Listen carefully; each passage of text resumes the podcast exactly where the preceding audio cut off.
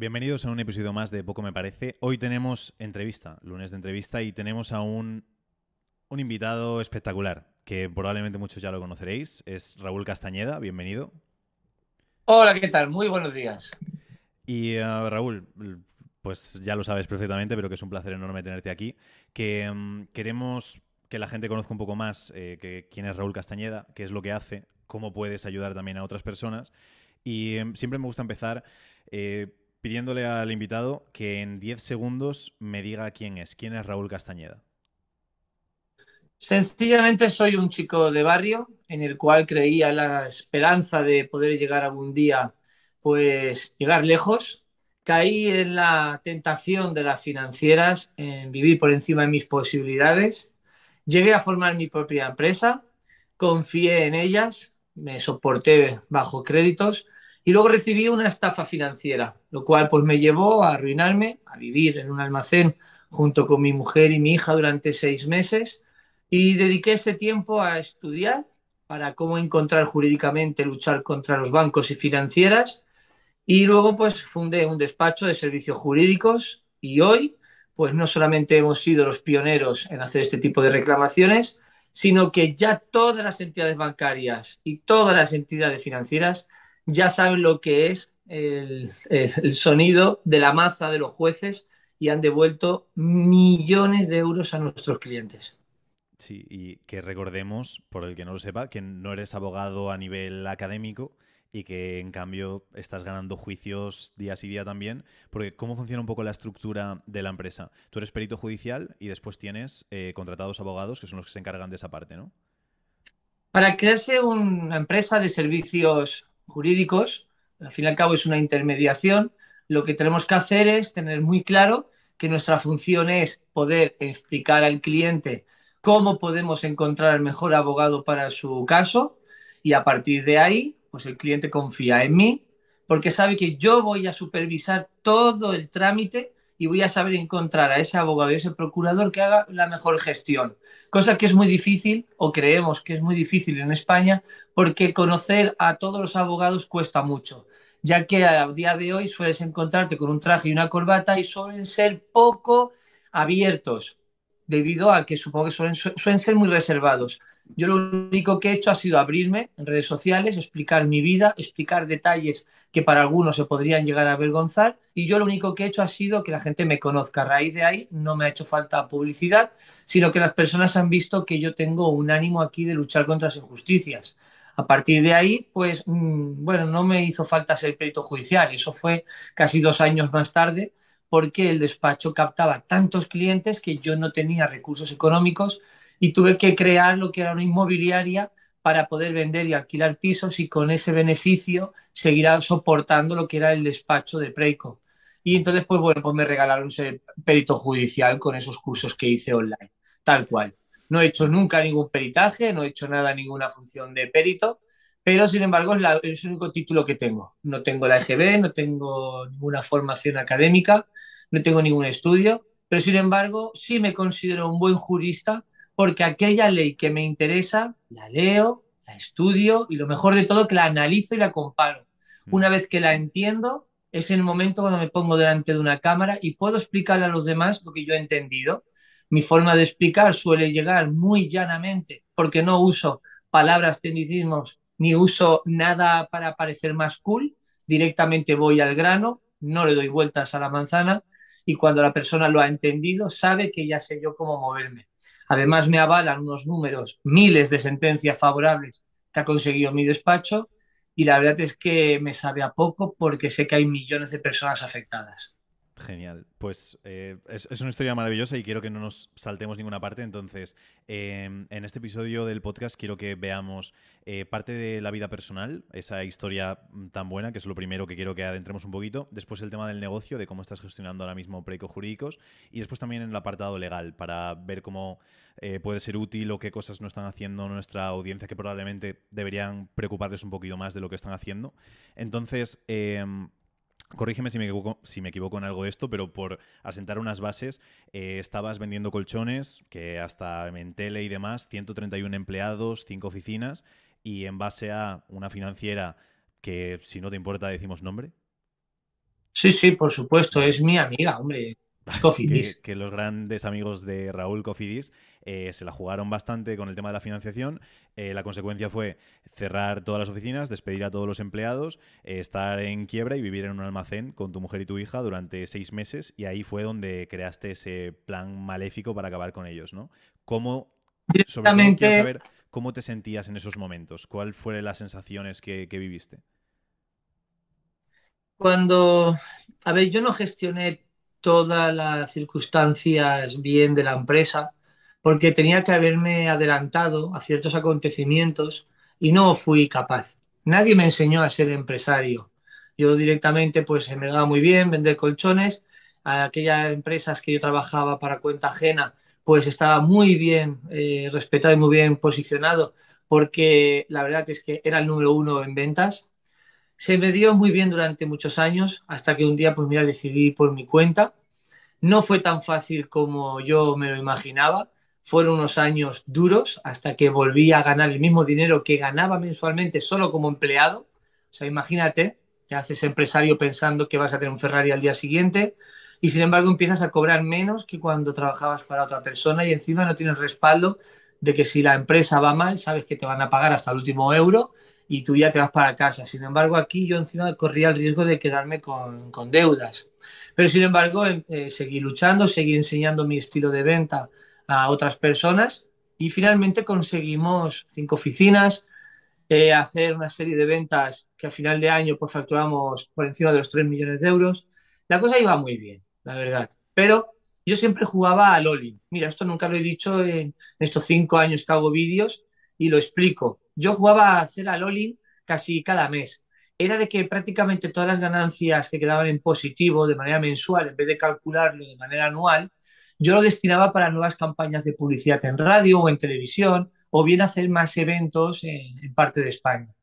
Eso, pues lo único que yo lograba o quería lograr era captar más clientes para poder vender mis equipos de descanso, que no es por nada, pero sí eran muy buenos. Yo compraba siempre los mejores materiales y yo mismo me encargué de tener mi propia fábrica y hacíamos lo que era la construcción de 0 a 100 de esos equipos de descanso. Como yo estaba muy seguro de lo que vendía, pues invertía todo para la empresa y no guardé lo suficiente. Cuando me vino la, época dura, que fue cuando Cofidis pues se apropió de un dinero de muchos ceros de nuestra empresa y a cambio no nos la quería devolver, sino quería que firmáramos un documento para que ellos se quedaran todo ese dinero que podría vivir yo ya el resto de mi vida. Era un dinero que se quedaban porque ellos de cada, para que la gente me entienda, de cada crédito, de cada cliente que me compraba un equipo de descanso, si no quería pagarme al contado y quería pagarlo financiado, Cofidis me ofreció la posibilidad de que yo a mis clientes les dijera que en una sola llamada podían comprar el colchón financiado con cotas pequeñas y a mí me pagarían el 100% del colchón. Vamos a suponer que son 3.000 euros, pero ellos se quedaban el 10%. Entonces me ingresaban solamente 2.700 euros y los 300 restantes se le quedaba en un fondo global no específico, en unas alcas de Cofidis, que a los cinco años nos tenían que devolver. Imaginaros, hice miles de ventas pues todo ese dinero se lo quedaban ellos. Y a los cinco años, cuando quisimos recuperarlo, me dijeron que no. Yo ahí fue cuando hice mi quinta oficina más grande ahí en Madrid y ya me pillé un poco los dedos, porque yo pensaba que me iban a devolver mi dinero y íbamos a seguir creciendo. Pues todo más lejos de la realidad. No se me devolvió, alegando ellos que tenían, pues bueno, pues morosidad por parte de otras empresas y que estaban pasando un bache. A lo cual yo ya dije que a mí me daba igual la competencia. Yo financiaré lo que es mis problemas, no de los demás. A raíz de ahí, pues como no me devolvieron mi dinero, ellos cogieron directamente y no me financiaban más. Conseguir una financiera para el volumen que yo tenía en esos momentos de venta no era fácil. Bueno, está bien, porque he aprendido de eso. ¿eh? A partir de ahí, pues bueno, el poco dinero que sí que tenía ahorrado, pues aguantamos tres meses pudiendo pagar las nóminas de todo el mundo. Teníamos unos 181.000 euros de punto muerto cada día uno es lo que había que abonar. Y cuando se acabó el dinero, pues ya no pude pagar, tuve que cerrar. Y al poco tiempo, pues con deudas seguridad social, deudas a, la hacienda, eh, impagos, y la verdad, pues que perdimos pues eso, los coches, la vivienda, y me tuve que ir a vivir a un almacén. Duro. Y em, a nivel sentimiento, ¿era todo rabia? ¿Había tema de depresión? ¿Cómo te encontrabas en esa situación? En ese momento aún me seguía sintiendo que yo tenía pues una ligera libertad financiera, me sentía todavía rico. Y entonces yo pensaba que, bueno, no pasa nada, mañana ellos me devolverán el dinero porque no van a querer entrar en ninguna disputa. Pero yo empecé a buscar abogados y cuando les contaba mi caso, ellos me decían que era muy interesante, que les gustaba mucho eh, y para adelante. Pero no había ningún despacho que me cobrara menos de 25.000 euros por adelantado solo como entrada, puesto que los números que íbamos a recuperar pues eran de muchos ceros.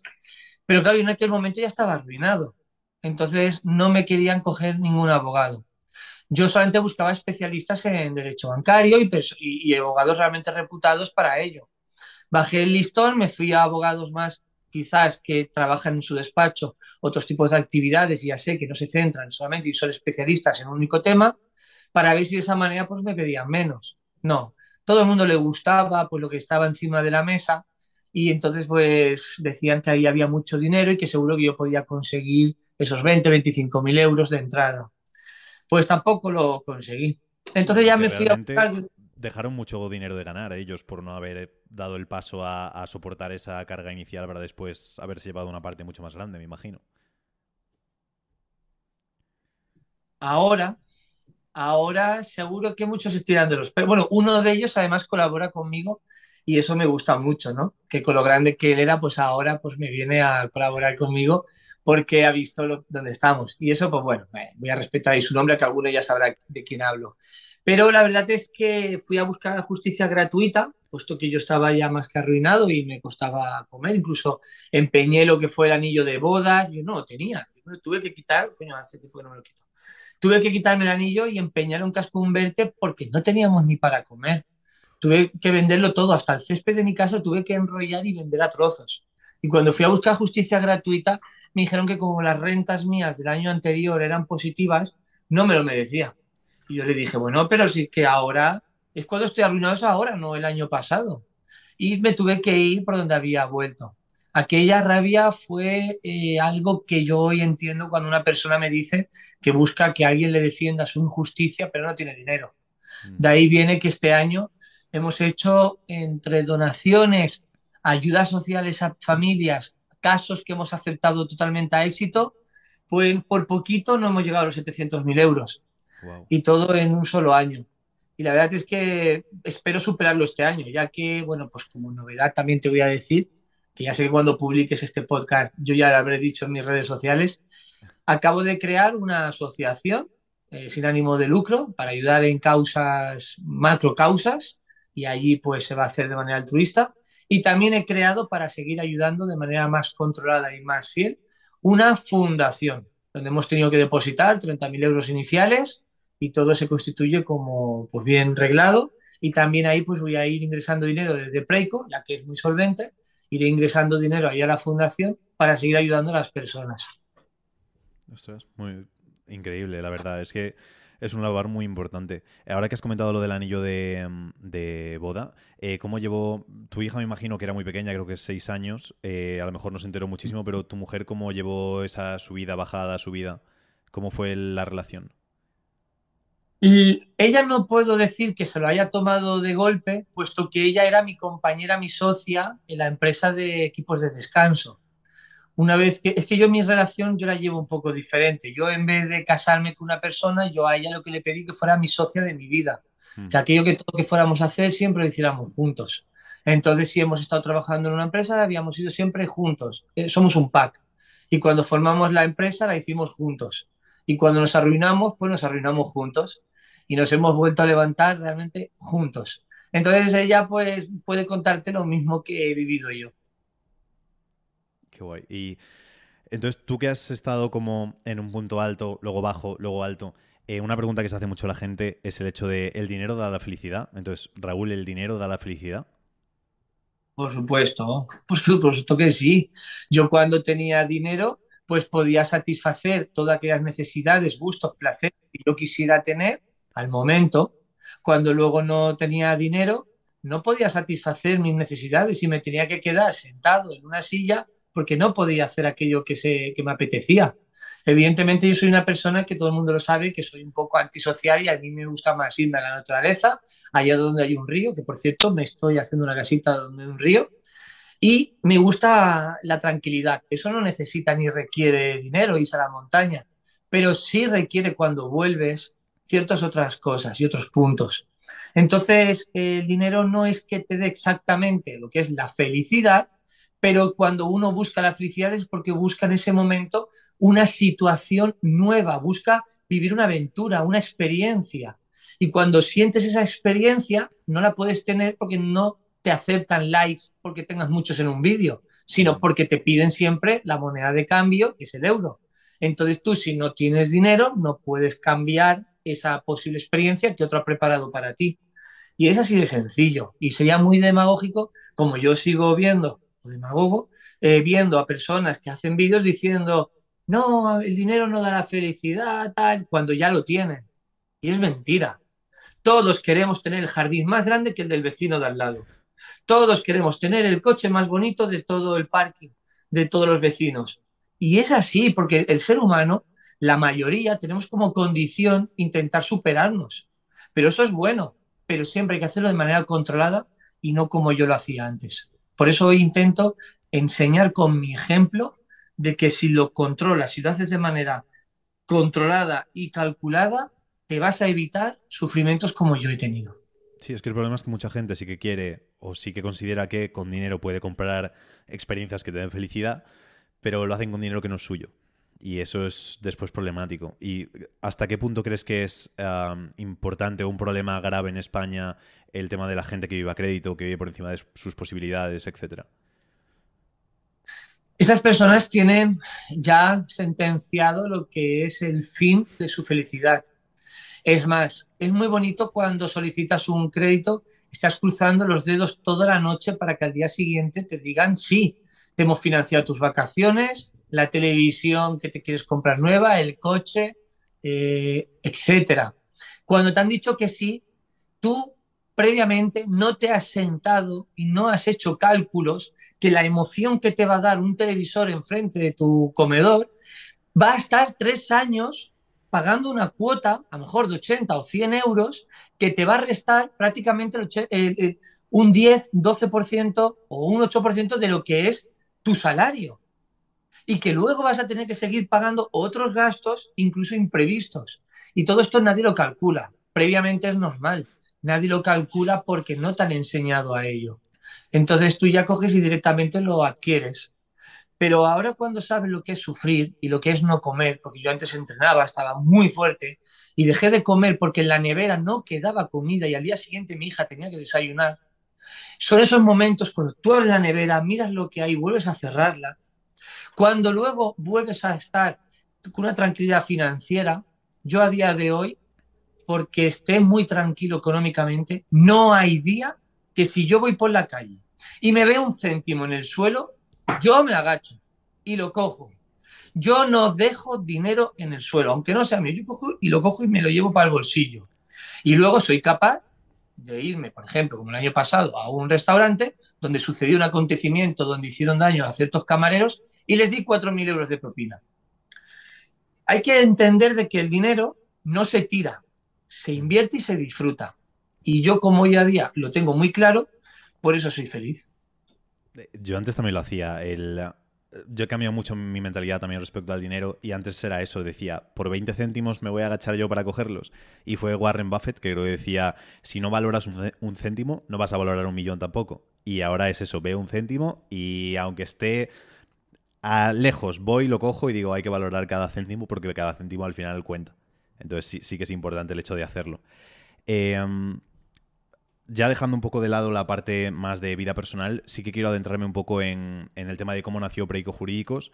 Y como muchas personas les importan mucho los inicios porque piensan que son a veces muy complejos o que hay que darle muchas vueltas, sí que me gustaría saber cómo conseguiste ese primer cliente. Que sé que conseguiste 3.000 bastante rápido, currando por supuesto, pero saber cómo salió ese primer cliente.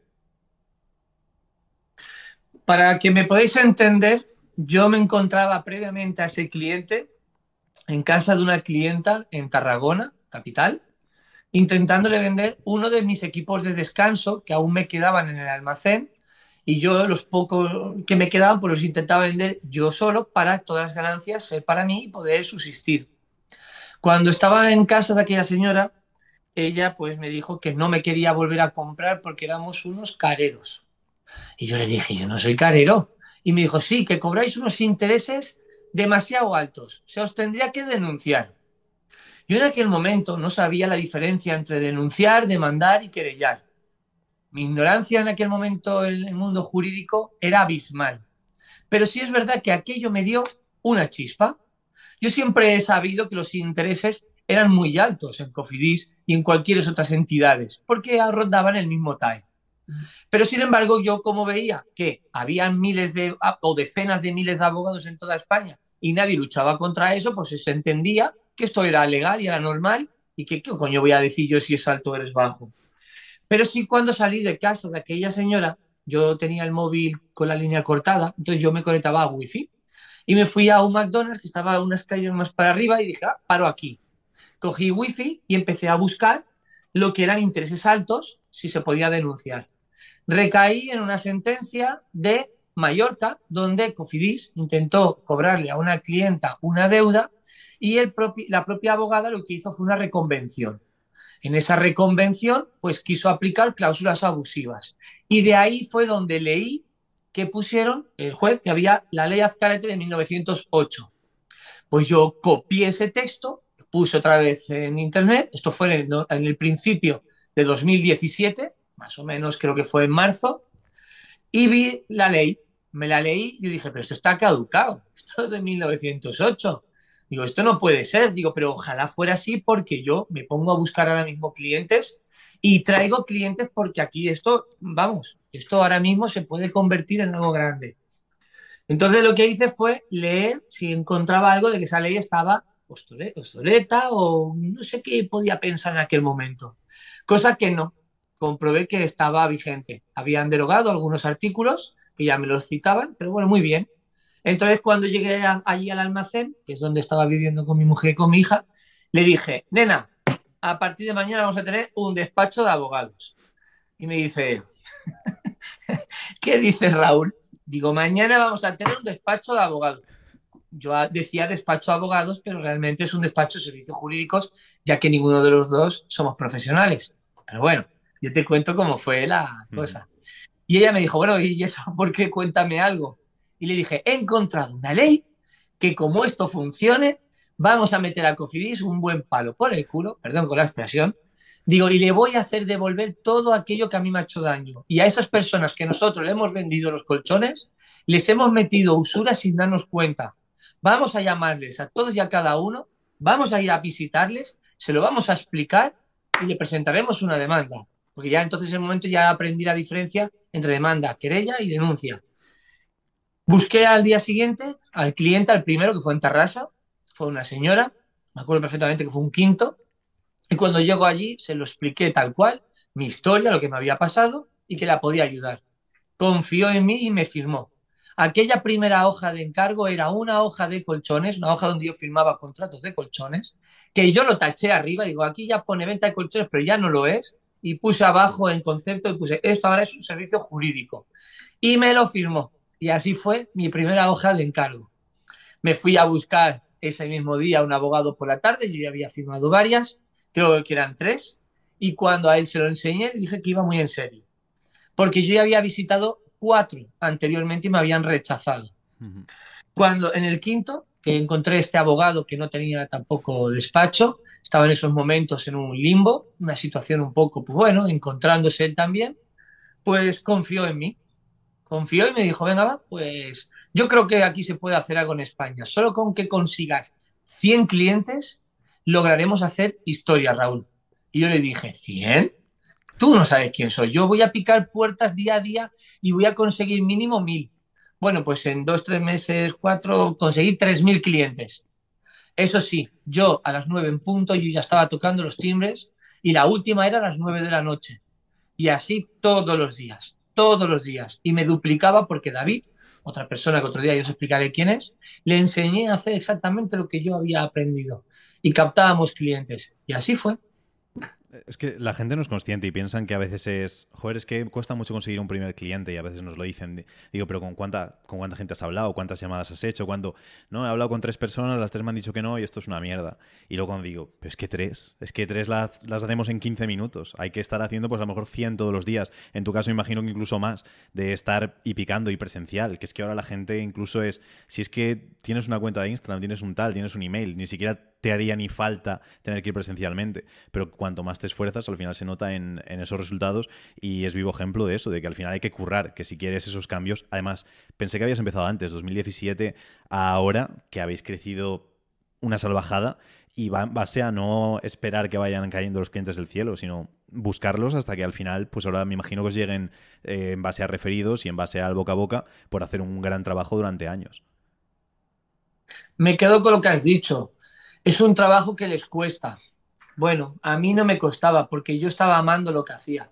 Mm. Veía una injusticia, veía que esa persona iba a recuperar un dinero y a mí eso me hacía feliz.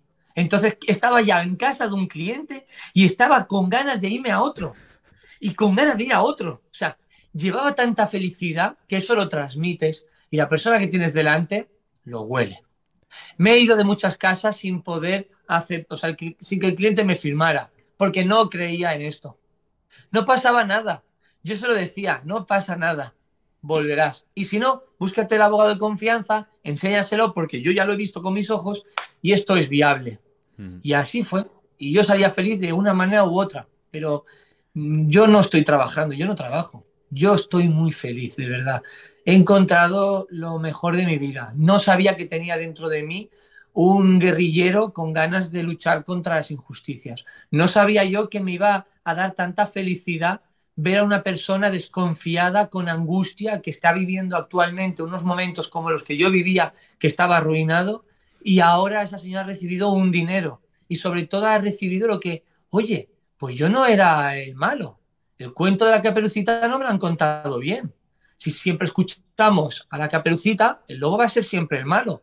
Pero si escuchamos ahora el lobo, resulta que, que ese lobo tenía cinco crías que necesitaba darles de comer, se coló en una casa y para no hacerle mucho daño a esa caperucita, le contó un cuento, una historia para terminar comiéndosela, pero para llevarle la comida a sus bebés.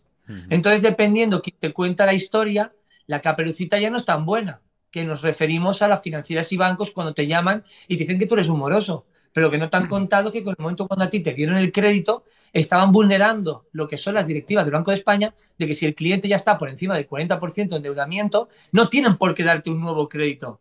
Cosa que ignoran todos y cada una de las financieras porque ven más recaudo beneficioso para sus empresas cuando una empresa empieza a litigar contra ti. Porque cuando litigan, se llevan costas y siempre pagarás altos intereses y cuotas además de impago y todo ello genera un dinero extra. Y claro, pues somos malos, los malos somos los morosos, nos escondemos por la calle porque nos da vergüenza nuestra situación y lo único malo que hemos hecho ha sido ser ignorantes. Ahora quiero que adentremos en eso, pero quiero em, centrarme en el hecho de cuántos empleados sois ahora en Perico, Jurídico aproximadamente. Nómina, creo que somos unos 82. 82. Y, pero quiero matizar de que cada una de las personas que trabajan aquí, cada uno de los preicanos, está entre cuatro y cinco personas que equivale a otro despacho. Yo como no he trabajado nunca en un despacho de abogados ni servicios jurídicos, lo que hice desde el primer día fue trasladar mi forma de gestionar como yo anteriormente llevaba las empresas, lo he trasladado al mundo jurídico. Lo único que cambia que el contrato de usura es un colchón. Pero todo el trámite yo lo llevo de una manera para gestionarlo lo más cómodo, lo más rápido posible. Y tengo estas 82 personas, pero cada uno hace una parte de las redacciones, eh, de la documentación, de atención al cliente, etcétera. Y cuando pasan una semana, hemos hecho todo el trabajo sin fallos, porque no se dedica una persona a hacer exactamente todo el proceso. Y bueno, lo tengo un poco, Henry Ford supongo que le hubiera gustado haber visto Preco por dentro. Sí, una, cadena de montaje, pero a nivel jurídico. Muy bueno eso. Y em, los empleados, eh, ¿Están todos con nómina? ¿Hay un apartado variable de la nómina? ¿Tienes algo? Es sobre todo por el hecho de cómo consigues esa motivación. ¿Les pasas el mismo mensaje, sienten lo mismo que tú y trabajan? ¿Tiene alguna motivación extra a nivel externo por saber cómo motivar equipos en un caso como el tuyo? Un equipo de servicios jurídicos, como es el nuestro, la Nacional 6910, no puede tener contratado a abogados ni procuradores, puesto que es contradictorio. Entonces, todos los abogados y procuradores pues tienen que ser externos y yo pues les paso una factura. Bueno, ellos me pasan la factura y yo se lo pago por los servicios que me prestan. El resto del equipo, que ahí no es necesario que sea preceptivo ni abogado ni procurador, porque yo puedo hacer todo el trámite hasta la entrada al juzgado. Y cuando me refiero a entrar al juzgado no me refiero a la puerta de abajo, sino a la misma puerta de la sala. Hasta ese momento yo me valgo por mí mismo y puedo hacer todo el resto del trámite. Entonces así es como tenemos los salarios divididos. Y solamente contratamos a personas que aquí son preicanos. Significa que tienen que ser personas que han visto mínimo un año el canal de Preico, con, se sienten identificados con lo que aquí luchamos y los principios y valores que los tenemos muy bien definidos y cuando son así pasan un, selecto, diría yo, demasiado a veces duro, un proceso de selección solo para saber que es un preicano de corazón. Para quien quiera saber lo que es un preicano de corazón, es una persona que estaría capaz de hacer cualquier cosa por ayudar a otra persona, aunque no lo conozca, una persona que sienta la necesidad de querer luchar contra las injusticias, una persona que se sienta bien, que cada día quiera crecer más, aprender, aunque no seamos abogados, pero queremos aprender a ello, y luego, encima, por trabajar aquí, te pagan, pues se convierte en trabajo perfecto. Por eso yo estoy orgulloso de todos y cada uno de los que quieren venir conmigo a colaborar. Es que es increíble y, me imagino que gestionas mucho esa parte, el hecho de que todos mantengan una motivación. Es que siempre hablamos de cuando tienes un equipo de trabajo, como haya alguien que vaya a otro son o a otro ritmo diferente, que tenga otras motivaciones diferentes al resto del grupo, que al final se contagia. Y el hecho de tener esa, selección tan exhaustiva probablemente sea muy positivo y una razón muy grande del éxito, del hecho de que todos tienen un propósito muy grande unido al tuyo de, esforzarse lo máximo posible por ayudar a otros. Entonces me parece brillante esa, forma de, contratar y de, de, seleccionar a la gente. Por eso nos cuesta tanto crecer, porque yo no puedo crecer si el equipo no crece conmigo. Pero encontrar a preicanos de corazón es lo que más me cuesta. Sé que los hay, pero todavía no nos hemos cruzado el camino. Mediante vaya siendo así, pues Preco irá creciendo. Increíble. No, si podemos ayudar nosotros a mover un poquito más el mensaje para que haya más personas que lo conozcan y que salgan, que he visto también algún tatuaje del logo de, de Preco y todo incluso. Entonces, conseguir un poco ese, ese, ese, movimiento del mensaje, que todo el mensaje positivo, creo que necesita más voz de la que recibe. Es que no es el logo de Preco. Preco Jurídicos es un emblema no sé dónde lo tengo. Pero lo que es el, símbolo preicano, que es un ave, es el ave fénix, por haber resurgido de mis propias cenizas, pero es totalmente nuevo, súper futurista, vanguardista, porque yo sí es como me considero, entonces pues me tatué eso detrás, en mi espalda. Para todas aquellas críticas que recibí que me hicieron tanto daño, porque entonces no las sabía gestionar bien el que se reían por haberme yo arruinado y no haberme llegado a, al éxito que yo quería, o por haberme llamado soñador o fantasma, todo lo que se decía la gente que le suele decir cuando alguien pues eh, se, cae. Entonces, pues yo me lo tatué aquí la espalda en un tamaño considerable y sin darme cuenta, pues de vez en cuando un seguidor me decía, oye Raúl, que después de tantos vídeos tuyos creo que yo también voy a protegerme las espaldas y me voy a hacer el mismo tatuaje que tú. Y entonces se tatuaba lo que era el significado del preicanismo, que es, eh, que bueno, os animo a todos que lo busquéis por internet, que ahí lo tengo. Y el significado de ese preicanismo conlleva a muchas cosas, es, una, es un estilo de vida. Por eso, eh, ahora, pues no sé, 300, 400 personas ya lo llevan tatuado. Y por eso tenemos un listado de fotografías que la gente que se lo tatúa, pues lo vamos subiendo en internet. Increíble. Vale, ahora vamos al apartado legal, em, sobre todo por el base a lo que comentabas antes, que muchas veces cometemos errores por ignorancia, no simplemente que ni a malas ni porque busquemos hacer nada extra. Entonces, a nivel legal, ¿qué cosa no están haciendo los españoles y crees que debería ser obligatorio que estuviesen haciendo? ¿Te refieres a yo, por ejemplo, del pasado? Eh, por ejemplo, algo que digas, la gente no suele tener en cuenta el tema de herencias, eh, no le dan poderes a otra persona si le pasa algo y después no tienen cómo gestionarlo. Algo que a nivel legal, yo por ejemplo soy bastante ignorante a nivel legal también y probablemente eh, si analizases cómo tengo estructurado dirías, qué salvajada, te pasa algo y no estás cubierto aquí, o esto lo estás haciendo y aquí te pueden meter un puro por tal cosa. Entonces, cosas que por ignorancia las personas hagan a nivel legal y que no deberían hacer o al pues, revés, o que deberían hacer y no están amplia, Es amplia la respuesta, puesto que los que hemos sido ignorantes o actualmente lo son, yo ya me considero algo menos, menos en el mundo jurídico, eh, cada día cometemos fallos. Y voy a, voy a decir algunos. Por ejemplo, la mayoría de nosotros nos toca trabajar. Y cuando nos toca trabajar y recibimos la primera entrevista de trabajo, pues hay ciertas personas que eh, aceptan que te, bueno, pues que trabajes con un media jornada, eh, al menos lo que es el contrato y alta la seguridad social, pero sin embargo estás ocho horas trabajando. No se puede permitir ya eso. Luego hemos tenido de ejemplo que cae una pandemia y nos cierran y estamos confinados. Y claro, como tú estabas solamente cotizando cuatro horas, tú cobras a razón de lo que has cotizado. No te llega ahora ese dinero para poder alimentar a tu familia, caes en la ruina, caes en problemas. Y todo eso pasa bajo una ignorancia de que todos tenemos que luchar por nuestros propios derechos sin darnos cuenta que a la vez estamos luchando por los de nuestros hijos. Si yo no acepto que a mí me firmen un contrato de cuatro horas, pero el que tengo detrás en la cola para hacer también la misma entrevista tampoco lo va a aceptar, el mierda de empresario que quiere estafar y quiere aprovecharse de esa situación no va a encontrarse a nadie y tendrá la necesidad y la obligación de hacer un buen contrato y no poniendo el sueldo mínimo, sino pudiendo además eh, eh, alzar lo que es la nómina. ¿Por qué? Porque así es la única manera de encontrar un personal adecuado para tu empresa.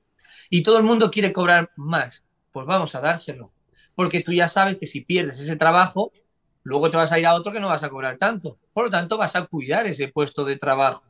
Y yo considero que si esa persona se lo ha ganado y está ahí cuidando de tu propio negocio, ¿por qué no le vas a pagar más? Si tú al fin y al cabo al año estás, estás recibiendo un beneficio, tienes superávit, pues también será parte del equipo y un equipo es tanto el líder como directamente los empleados.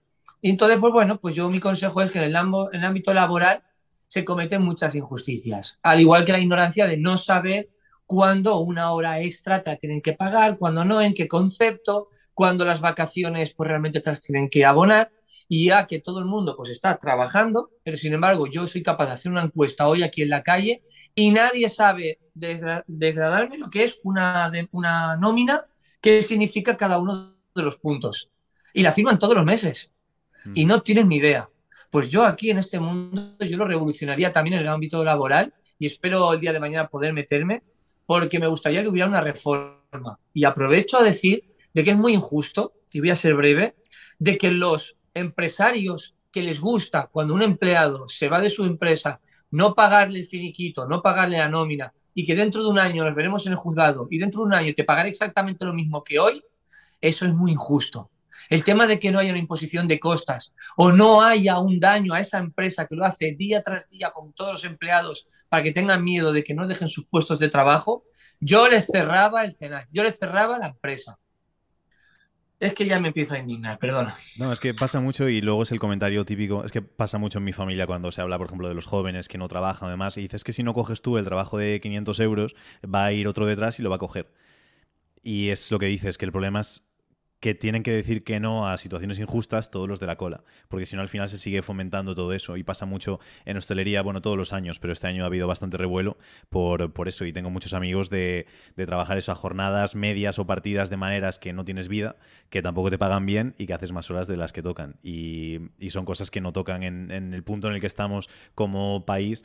Eh, no estamos en el tercer mundo y creo que deberíamos luchar un poco más por eso también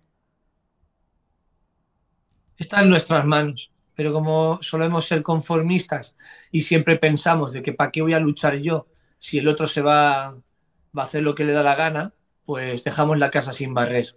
Pero yo barro, yo barro, sé que estoy barriendo una playa, pero ya al día siguiente somos dos barriendo y al día siguiente somos cuatro. No tengo prisa. pero sí tengo una hija de 14 años que ahora mismo tiene que encontrarse un mundo mejor. Y si yo no lo intento, ¿cómo alguien lo va a conseguir? Soy su padre. Y hoy sí tengo además este canal y tengo canales de difusión, voy a invertir todo mi tiempo en ello. Creo que yo he nacido para darle lo mejor a mi hija y creo que esta educación se la tengo y se la debo dar por todo lo que ella también ha aguantado de pequeñita, por todos los tropiezos que yo me he pegado y el poco tiempo que la he visto mientras trabajaba muchas horas y ahora me debo plenamente a ella. Sí, es que mucha gente, eh, yo soy el primero que lo piensa a veces también, que dices, joder, ¿para qué cojones voy a votar si nadie me representa y nadie va a cambiar nada? Y uh, el podcast este empezamos a raíz un poco que me empezó a cambiar la mentalidad a raíz del COVID, que dije, joder, es que te puede ir todo lo bien del mundo. Puedes estar ganando pasta, tener un buen coche, tener una buena casa, pero al final si hay gente por encima de ti que te quita libertades y te prohíbe un montón de cosas, da igual lo que hagas a nivel individual, que como todo el entorno esté en tu contra, estás jodido. Y a raíz de eso, lo comenté con Pablo y todo, de decir, eh, es que no puede quedarse todo así, porque te puede ir muy bien a nivel individual, que como todo lo demás sea un desastre, al final vas a tener una vida de mierda. Y es un poco lo que queremos luchar para que cosas que consideramos que son injustas o que no tocan eh, se puedan solventar de la mejor manera posible. Y al final es lo que dices, barrer en una playa, pero si barren miles de personas se consiguen cosas impresionantes. Así es. Pues esto es Preco. Fantástico. Y luego hay un vídeo que tienes eh, bastante viral y que creo que es muy importante también para la gente, que es el hecho de cómo organizamos el dinero. Y me gustaría, mm, para terminar, saber dos cosas. Lo primero, si crees que en algún momento tiene sentido que una persona pida un crédito, porque sé que estás muy en contra del tema de que la gente viva por encima de sus posibilidades, pero sé que hay momentos donde sí que quizá tiene sentido. Quiero saber tu opinión al respecto. Y luego el hecho de cómo organizar el dinero. ¿Qué consejo le puedes dar a las personas para que sepan eh, un básico, por lo menos, de saber que es su nómina o de lo que ingresan si son empresarios, cómo distribuirlo para que tenga sentido el hecho de trabajar, que no sea trabajar para vivir mes a mes. Sí, es, delicado porque cuando yo menciono de que no hay que vivir con créditos, tiene que estar prohibido. El único, la única manera que tú puedes pedir dinero para que te lo presten es para comprar tu propia vivienda. Pero siempre y cuando hayas sido demasiado consciente de esa vivienda, dónde te la vas a comprar, el tamaño de la misma, etcétera. O sea, yo endurecería lo que es que una persona, pues al igual, no sé si la comparativa ahora va a ser muy acertada, pero espero que se me entienda. Igual que una persona para realizar un aborto tiene que pasar dos eh, sesiones con un psicólogo para ver que realmente pues, es lo que quiere hacer, eh, espero que la comparativa no sea muy heavy, pero para comprarte una vivienda también deberías de estar asesorado, bien asesorado, y traer bien tu proyecto antes de solicitar una hipoteca que te va a tener atrapado 20, 30 o 40 años. Eso es prácticamente toda tu vida lo que va a ser tu vida divertida. Porque cuando somos más mayores ya no es tan divertido mearse los pañales. Entonces, veo para meter una hipoteca que hoy en día es prácticamente un sueldo de una de las dos personas en la pareja, y si no, pues seamos tres, y eso es mucho mejor. Pero si directamente tú no haces una buena planificación en la hipoteca, yo tampoco te la concedería. Y si quieres ya solicitar un préstamo, un crédito, porque tú dices, no, pero es que yo lo puedo pagar bien, tengo un salario de sobras, bueno, pues ahorra. Que la satisfacción es mayor, y te lo digo yo, cuando he ahorrado y tengo el dinero y lo pago al contado. Eso es lo mejor que hay en la vida. Eso me da a mí un orgasmo. Poner la mano en mi bolsillo y decir, ¿cuánto me has dicho que es? Pues toma, uno no, me pones dos, porque tengo mi dinero ahorrado y no tengo ningún problema y me voy a dormir súper tranquilito. Y ahora cada día que se acerca, perdón, cada mes que se acerca el día uno, yo sigo durmiendo. No me pongo nervioso a que me van a girar o no me van a girar un recibo. Yo tengo cero créditos, cero hipoteca, cero de nada. Yo he estado cinco años pasándolo muy mal, pagando todas mis deudas y no he hecho nada. He estado cinco años con un mierdecita de coche, un Ford Focus de 20 años, ni siquiera tenía aire acondicionado y no tenía ni siquiera asistida, eh, dirección asistida. Lo tengo en casa, está ya aparcado porque me gusta verlo todos los días.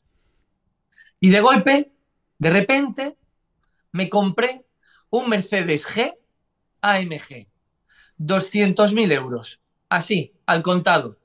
Toma. ¿Me podía haber comprado un coche más pequeñito antes? Sí, pero como me metí en el rol de ahorrar, pues dije, oye, esto mola y así fue. Y ese fue mi primer coche. Luego me compré un Rolls Royce Y ya los que me seguís sabéis que me gustan mucho los superdeportivos y hago de todo. Algunos los alquilo, otros los compro.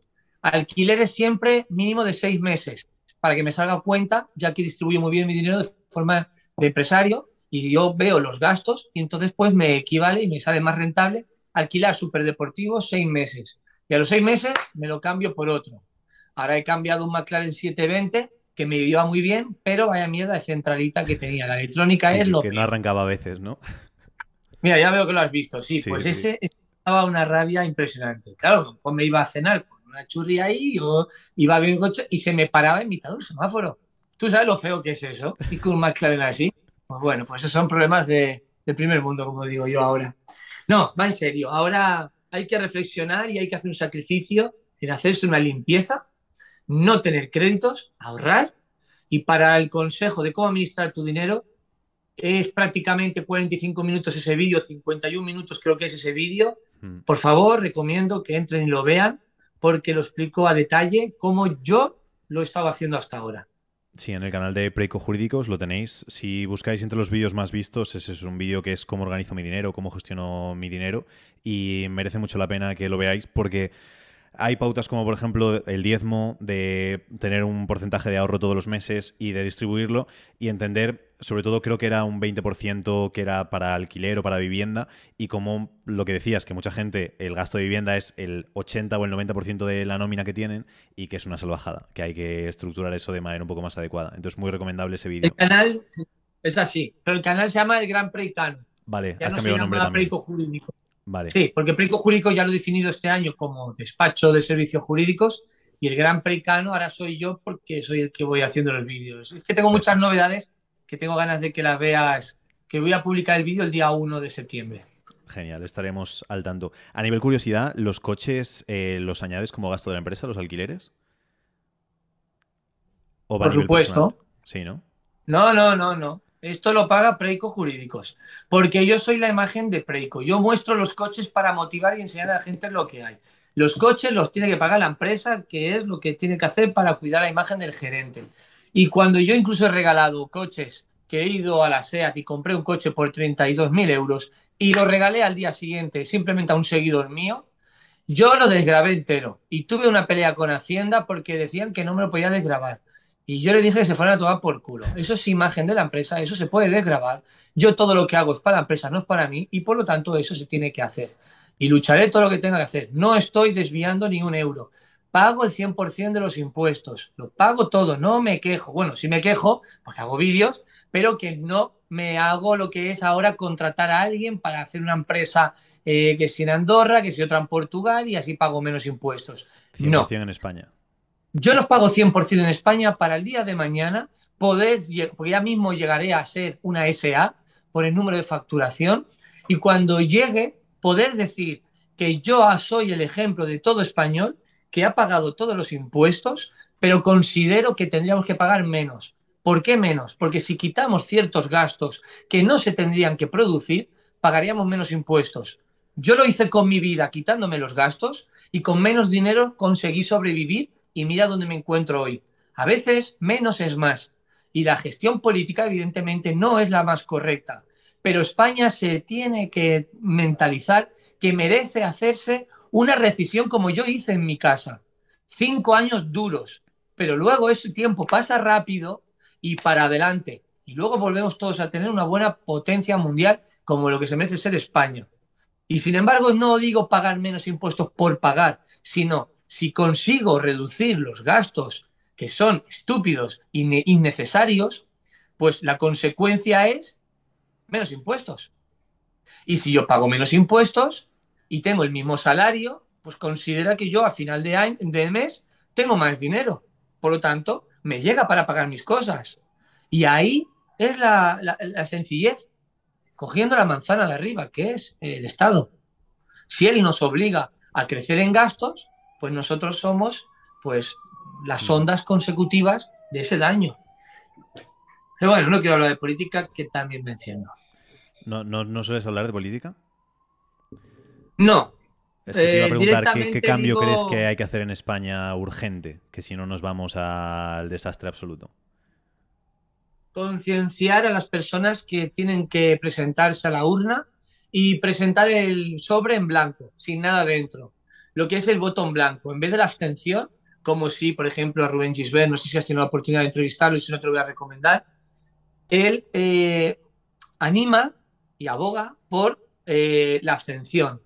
Yo cosa que cuando me he estudiado, pues la ley DON, que es la ley de, actualmente que tenemos aquí en España para las votaciones, veo que no va a haber nunca una abstención absoluta o mínima necesaria para darse por nulas, puesto que los partidos, el bipartidismo que tenemos en España, y esto lo digo aquí públicamente, como he dicho en otros vídeos, tienen comprados ciertos votos. Tantos inmigrantes que vienen y los tienen puestos y luego cuando consiguen sus nacionalidades son votos comprados porque tienen ya su voto telemático. De ahí viene que todos luchan además por la lucha de correos. Sí, la entidad de correos, porque ahí además este año, mirar cómo ha subido el crecimiento de votación por correos. ¿Por qué? Porque ahí es donde hay muchos votos fraudulentos, etcétera como lobbies, o como una tía mía que es de Andalucía, que es de Málaga. A ella siempre le dicen, te ayudamos a que tengas tus olivos en esta cooperativa, pero no te olvides de votarnos a nosotros. No vaya a ser que pierdas la concesión y no te compremos las olivas. Esto es cierto. Y esto es mafia. Y esto es lo que tenemos hoy en día. Pero sin embargo, el voto en blanco, si todos fuéramos a votar en blanco, romperíamos el propio sistema que ellos tienen he creado. Y ahí sería cuando podríamos entrar y hacer una revolución. Pues esperemos que esa revolución llegue, que sea positiva para todos. Y eh, nada, Raúl, que un placer enorme el haber estado charlando un ratito contigo, que lo hemos comentado un poco, pero que mm, nos digas dónde pueden encontrarte las personas, qué canal preferido donde quieres que vayan y que descubran un poco más sobre ti. Entonces te doy ahí un ratito para que comentes pasos a seguir si quieren conocer un poco más de Raúl Castañeda.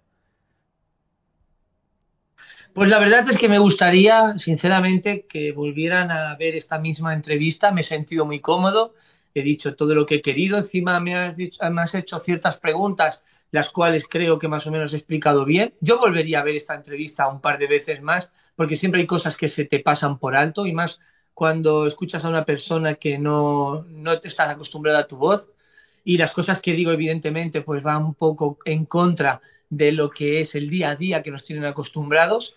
Pero no, no me gustaría recomendar lo que son mis vídeos, ni mi canal, ni mi empresa, solamente que si algún día me vuelven a ver en algún vídeo o algo, pues estén atentos porque a lo mejor aquello que digo puede ser muy interesante para él o mejor todavía para alguien cercano, que es muy bonito ayudar a los demás cuando tú tienes cierta información. Entonces yo en vez de hacerme publicidad realmente me animaría más a que la gente se anime a, quitarse la venda de los ojos y querer escuchar a otras personas porque cuando alguien suelta un mensaje con tanta fuerza, algo, algo de lógica o de, de verdad tiene. Porque como yo siempre digo, y yo me considero un loco, un loco cuerdo, los locos somos aquellos que abrimos caminos que tiempo más tarde exploran los sabios. Y con esto acabo. Qué bueno, Raúl. Pues infinitas gracias y muchísimas gracias a todos los que habéis estado escuchando pues esta entrevista, eh, una de mis favoritas y nada, decir que nos vemos en el siguiente.